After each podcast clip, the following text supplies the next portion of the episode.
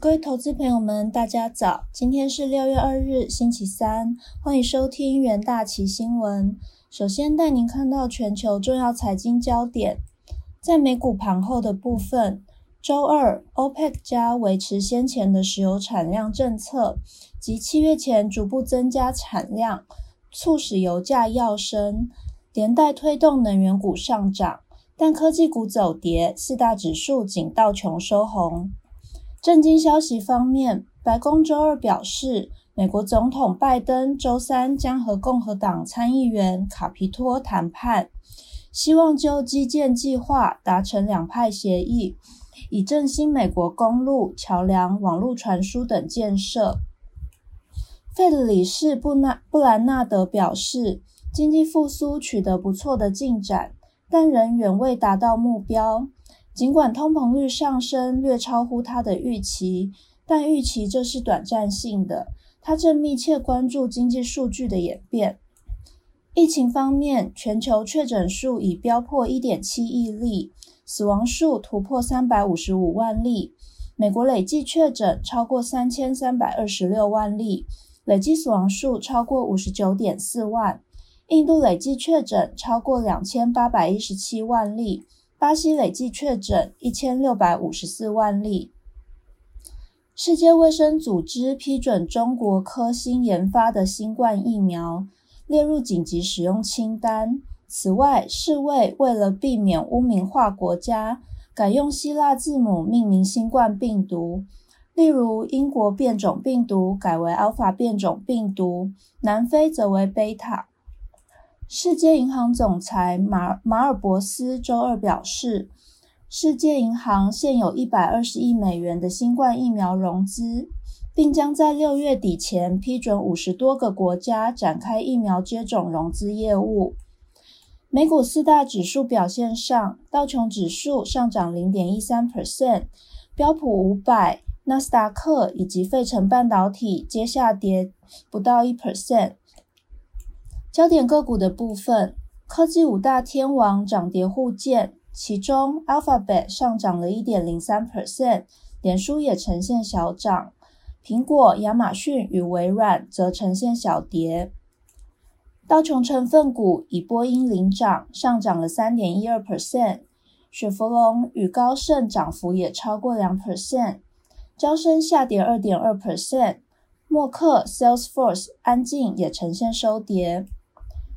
非半成分股涨跌互见，其中应用材料、美光、AMD、NVIDIA 都呈现小涨，Intel、高通则呈现小跌，幅度都不到一 percent。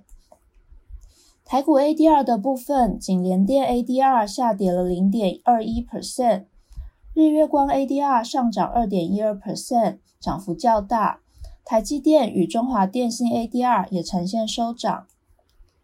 其他个股消息方面，特斯拉下跌零点二一 percent，来到每股六百二十三点九美元。特斯拉近期连五度调涨车价，规格却也一并缩水。特斯拉执行长马斯克回应，这是因应原物料价格的上涨。AMD 上涨零点九一 percent，来到每股八十点八一美元。AMD 总裁暨执行长苏夫苏姿峰周二在台北国际电脑展证实，特斯拉 Model S 与 Model X 新资讯娱乐系统中整合了 Ryzen 处理器。苏姿峰还宣布，AMD 和台积电紧密合作开发 3D Chiplet 技术，预计今年底前开始生产。交生下跌二点二 percent，来到每股一百六十五点五三美元。美国最最高法院驳回交生二十一点二亿美元婴儿爽身粉判决的上诉。加密货币交易平台 Coinbase 上涨一点零一 percent，来到每股两百三十八点九三美元。该公司宣布，用户可以将 Coinbase 卡与 Apple Pay 和 Google Pay 结合使用。蔚来汽车上涨九点六三 percent，来到每股四十二点三四美元。受到车用晶片短缺影响，蔚来汽车五月交车量达六千七百一十一辆，年增九十五点三 percent。但较四月交车量下滑了五 percent。国际汇市的部分，美国五月制造业景气保持扩张，尽管原物料和劳动力短缺限制产量，仍带动美元攀升。石油输出国组织及其盟国 OPEC 加同意维持先前的石油产量政策，激励油价上涨，加币对美元冲上六年高点。追踪美元对六种货币。走势的 ICE 美元指数于纽约尾盘上涨零点三五 percent。经济重启释放需求，美国五月 ISM 制造业指数从六十点七上升到六十一点二，保持在荣枯分水岭五十之上。不过，原物料和劳动力短缺持续抑制制造业成长的潜力。欧元对美元微升零点零五 percent。欧元区五月通膨率年增率为两 percent，超过欧洲央行设定的目标。英镑稍早从英镑从稍早亚洲盘触及的三年高点一点四二五美元回落。英国央行官员上周暗示将在明年甚至更早升息，带动英镑升高。但随着投资人获利了结，市场担心变种病毒在英国扩散而趋于谨慎，英镑因此回落。商品货币对美元普遍走强，反映市场对油价上涨的预期心理。加币来到一点二零一美元，澳币也扬升零点四五 percent。澳洲央行周二保持利率不变，并重申了宽松立场。人民币保持稳定，离岸人民币升值零点一一 percent，加密货币则续跌，比特币跌了二点六六 percent，以太币下跌一点二一 percent。能源市场的部分，周二轻原油和布兰特原油期货价格均创下两年多最高收盘价，主要因 OPEC 加维持目前到七月底前逐步增产增产的计划。金属部分，美国乐观的制造业数据公布后，公债值利率上升，导致黄金期货价格下跌，但仍守住一千九百美元关卡。接下来进入三分钟听股期，首先看到彩金期货，由于 IT 面板需求热络，因此彩金调整产品线，在二零二一年上半年，IT 面板出货比重超过五成。而工控与与车载面板也提升至两成，带动彩金获利攀高，在第一季毛利率达四十八 percent，预期第二季毛利率也有机会突破五成，创续创历史新高。彩晶四月受到缺料的影响，营收降至二十七点五亿元。目前五到六月面板价格续扬，依旧有利彩晶获利的表现。周二彩晶期货表现相对强势，开高收涨近三 percent，逼近五月上旬整理区间。再看到大成钢期货，美国总统拜登计划提出六兆美元预算案，市场期待提高美国基础建设的需求。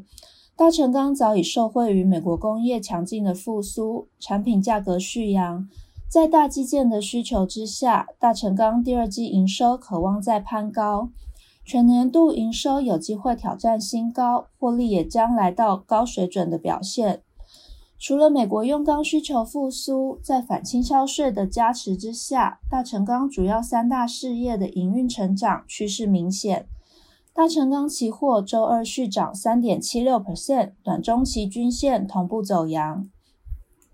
再看到瑞昱期货，瑞昱近日宣布新一代高度整合电竞网络解决方案。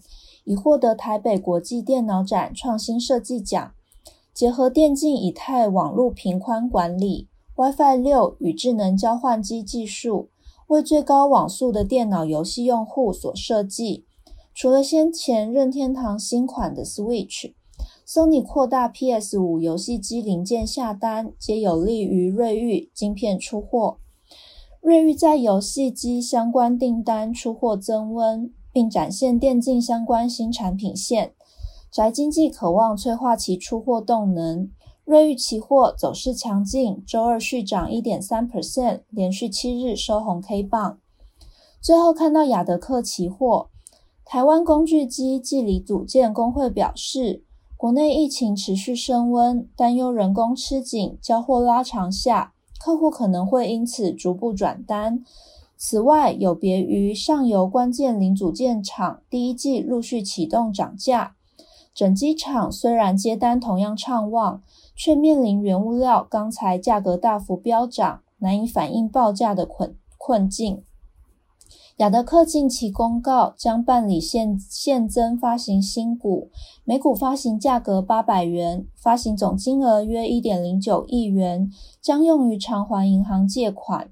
除了在原物料价格上涨压力，亚德克计划办理现增，相对抑制股价涨势。虽然近期雅德克期货交成交量较小，但面对现股逐步走低，需留意期价补跌的压力。投资人可以留意上述补齐的标的哦。以上就是今天的元大旗新闻，谢谢各位收听，我们明天再见。